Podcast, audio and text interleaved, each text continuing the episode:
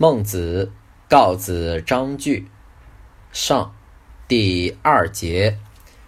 告子曰：“性有湍水也，决诸东方，则东流；决诸西方，则西流。人性之无分于善不善也，有水之无分于东西也。”孟子曰。水性无分于东西，无分于上下乎？人性之善也，有水之就下也。人无有不善，水无有不下。今夫水，薄而悦之，可使过桑；继而行之，可使载山。是其水之性哉？